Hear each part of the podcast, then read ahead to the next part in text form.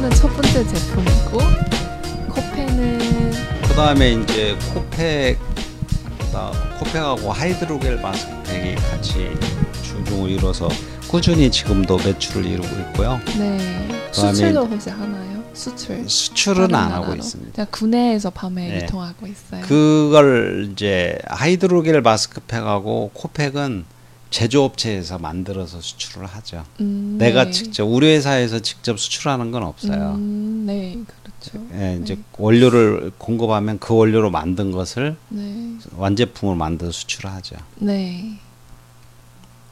근데 코팩도 종류가 굉장히 많아요. 네. 일반 이제 뭐 흰색으로 된 그 백색 코팩이 있고, 제가 써 써봤어요. 예, 좋아요. 어 네. 피지 많이 나왔어요. 네. 필요하면 언제든지 이야기하세요. 더 들을게. 그 다음에 숯 숯이 들어 있어서 숯에 그 숯이 다공성 물질이잖아요. 네. 흡착 기능을 이용해서 네. 피지를 빼내는 수코팩. 네. 요즘 미국에 아주 인기가 높다고 그럽니다. 아. 요즘 수코팩 그래서 많이 나가고요. 네. 숯이 뭔지 알죠? 수씨. 숯. 쑥. 네. 새카만 거. 나무 태우고 나면 네. 새카맣게 목탄 네. 알아요? 네. 그 여기서도 있는 거 그런 거 맞아요? 어, 색깔 맞아 색소로도 쓰기도 해요. 음. 나무를 태우면 네. 새카만 그재 있잖아요. 재. 네. 그 숯. 쑥. 네. 네. 중국어로는 탄라고 해요. 탄. 네. 네, 탄. 네, 네. 맞아요. 카본. 카본? 그 탄소, 탄소. 아, 숯을 뭐라고? 아, 차콜. 차콜? 영어예요? 영어. C H A C O A L. charcoal. 네. 그래서 숯이 charcoal이다. 네. 대만수 수입해서 써요. 어, 대나무, 대나무 숯. 대나무, 대나무. 대나무 숯. 네. bamboo charcoal이라고 그래서 네. 대나무 숯. 네.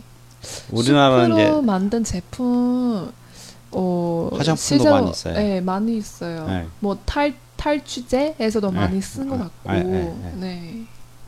그런 것도 있고 이제 그 미적으로 색깔을 좀 다르게 해서 네. 저는 이제 분홍색으로 만든 분홍 코팩도 있고 네. 그다음에 녹차의 수렴 효과를 이용해서 아, 그 녹차 코팩도 있고 다 기능이 달라요. 네. 색깔만 다르는 게가 아니라.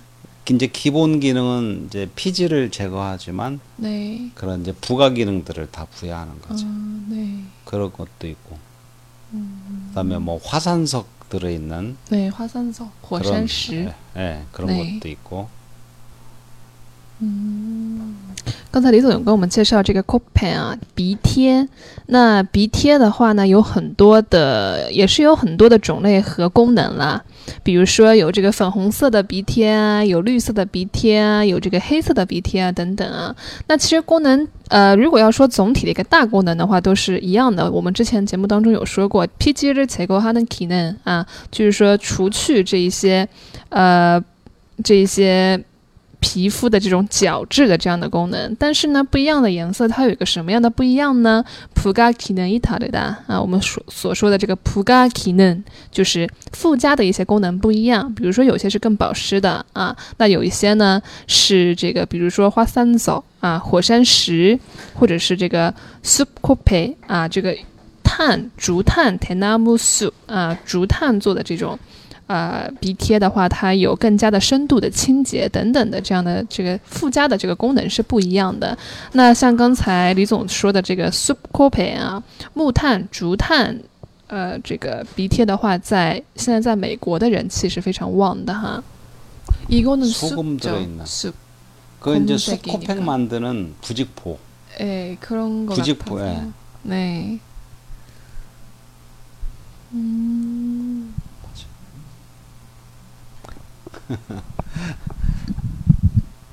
그다음에 hydrogel도 뭐 eye patch도 있고 눈 밑에 붙이는 거 그런 건 수출을 많이 한다고 그래요 러시아로 음.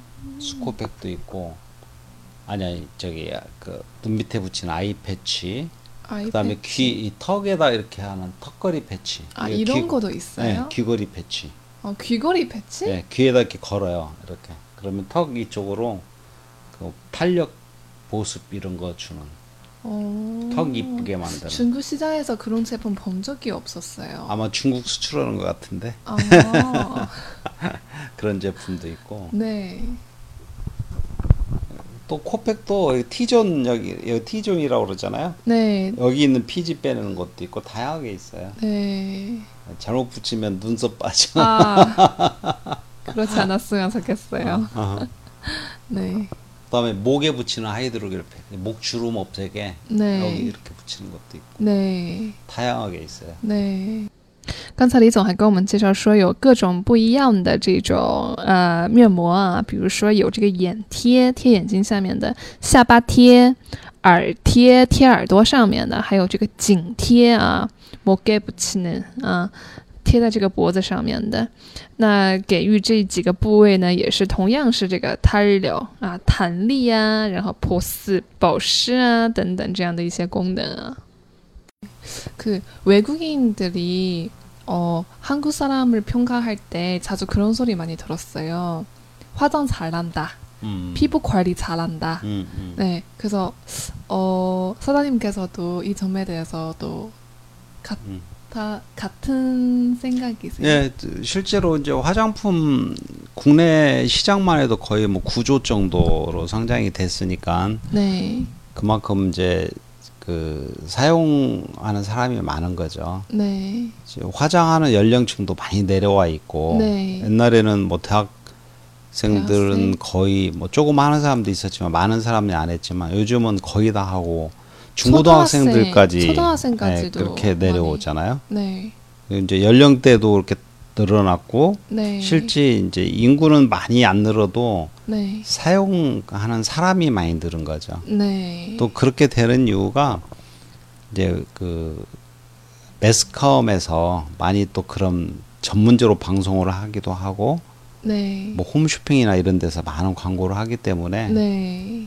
실제 소비자들이 그런 화장품들을 모르고 있던 화장품들을 접할 수 있는 기회가 많아진 것 같아요. 음, 네, 그래서 그 수요가 늘지 않나 싶어요. 네. 그리고 또 품질도 너무 품질도 좋고 좋아요. 한국 네. 화장품 품질 너무 좋아요. 그게 많은 연구를 해서 사실 네. 그렇게 개발하기 때문에 네, 그냥 겉모습만 화장품이 아니고 네, 그 내용물 품질을 네, 뭐 품질 좋게 하기 위해서 인체 안전성부터 시작해서 네, 제품 안정성까지 다양하게 물리화학적인 그런 성질들을 다 연구하기 때문에 네, 좋을 수밖에 없을 겁니다. 对。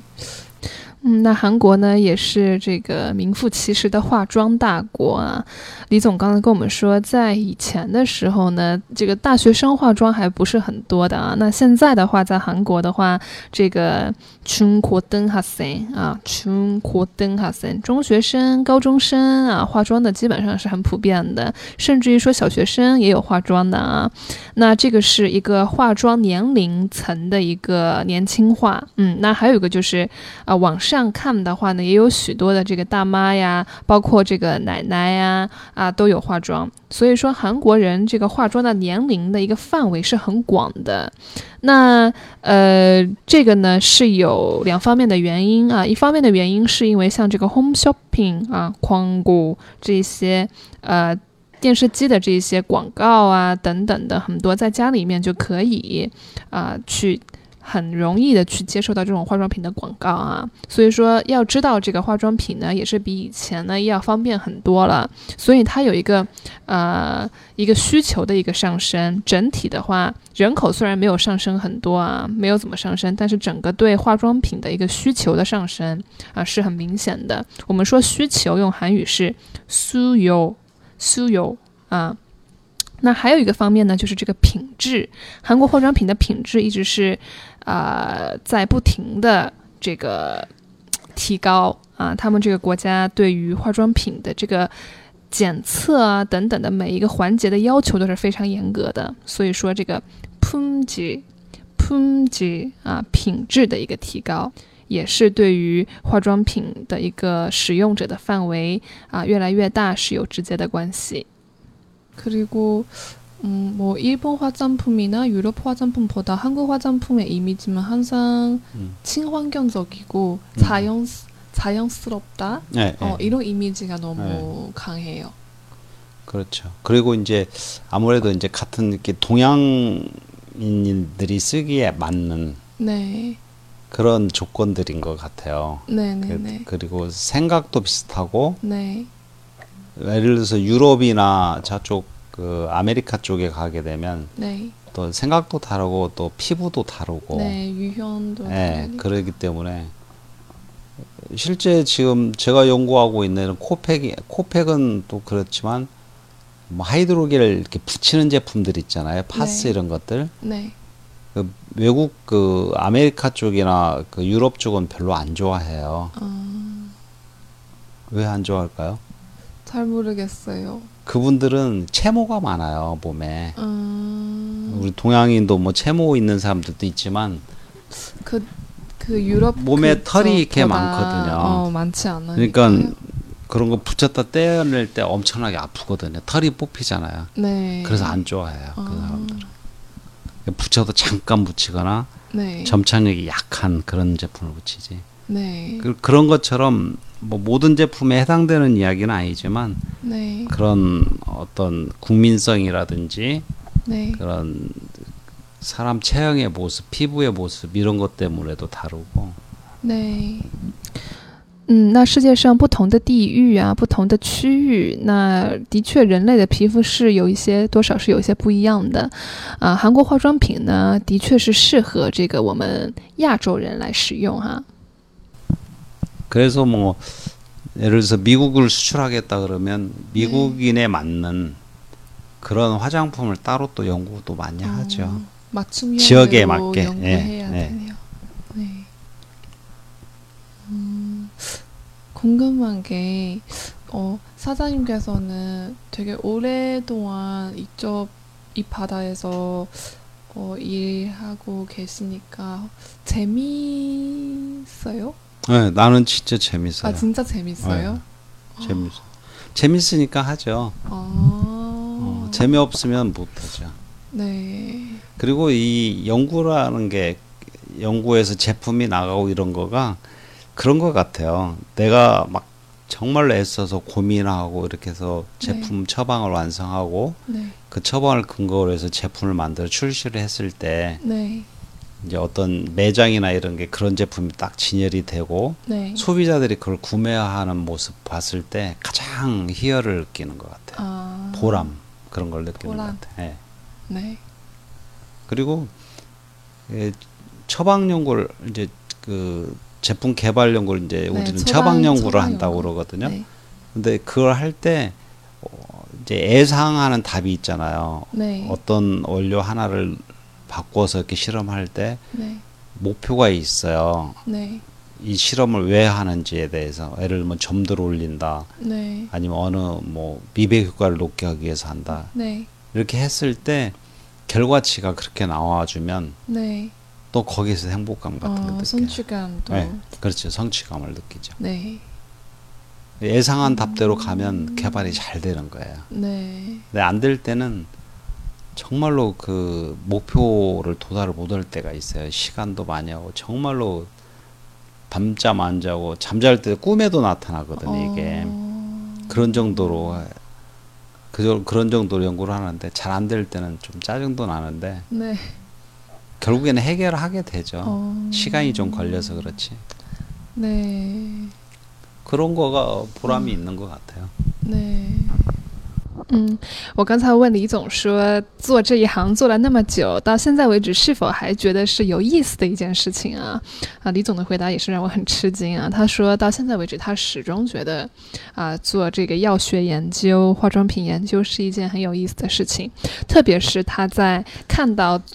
啊，经自己的手做出的这个化妆品。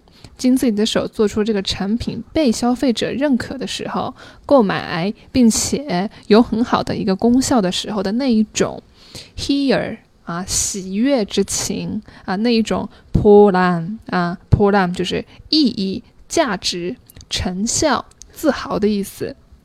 能够感受到这样的一种松屈感嘛、成就感的时候呢，呃，是很有价值，是一件非常高兴的事情啊。那我们刚才说这个 polam 呢，啊，韩国人非常喜欢说 polam 啊这个单词 比如说三昧普람啊，生命的意义，生命的价值啊。再举个例子，普람을느끼 다， 普람을느끼다 啊，感受到了价值，感受到了自豪，感受到了意义啊，都可以用这个普 람。 嗯，那还有就是说，李总他说，当这个。他预想的一个处方啊，在研究的时候，他预想这个处方应该是这样子做的，但是呢，做出来有很多的这个 o l u o l u o l u s i n g day 啊，有这个误差的时候啊，错误的时候，很着急，甚至有的时候晚上啊睡觉的时候都一直在想这个问题，做梦呢也有这个问题啊，但但是呢，当最后就是说这个问题解决的时候的那一刻，here。啊，here 这种喜悦之情，那个当下也是非常有意思啊，非常高兴的。哦，되게집중하고오래동안이쪽에서많이어생각하시고 그리고 오래동안 열심히음어이렇게 해오시니까 너무 존경스러워요야제가다들을때고마워요 네. 근데 뭐 어차피 이런 쪽 길을 오랫동안 또 연구 개발하고 그래서 네. 또 겸손하게나마 자긍심도 좀 있고 네. 또 많은 기술적인 내용을 또 후배들한테 알려주고 싶고 네. 그런 기회가 좀 자주 왔으면 좋겠어요. 네. 能够静下心来啊，去做一件事情， 并且呢，在某一个领域里面不断的想要去提高，不断的想要去做超越啊，这样的精神是值得我们啊尊敬的，去学习的。那刚才李总也有说，也希望能够培养出来更多好的后辈啊，希望能有这样子多的机会。那本期关于韩国化妆品市场的这个研发、流通以及这个研究人员的一些生活啊等等的这一个系列的主题呢，就到今天为止。就结束了。那接下来在更多的这个憨透的节目当中和大家不见不散。然后我们也再次谢谢李总。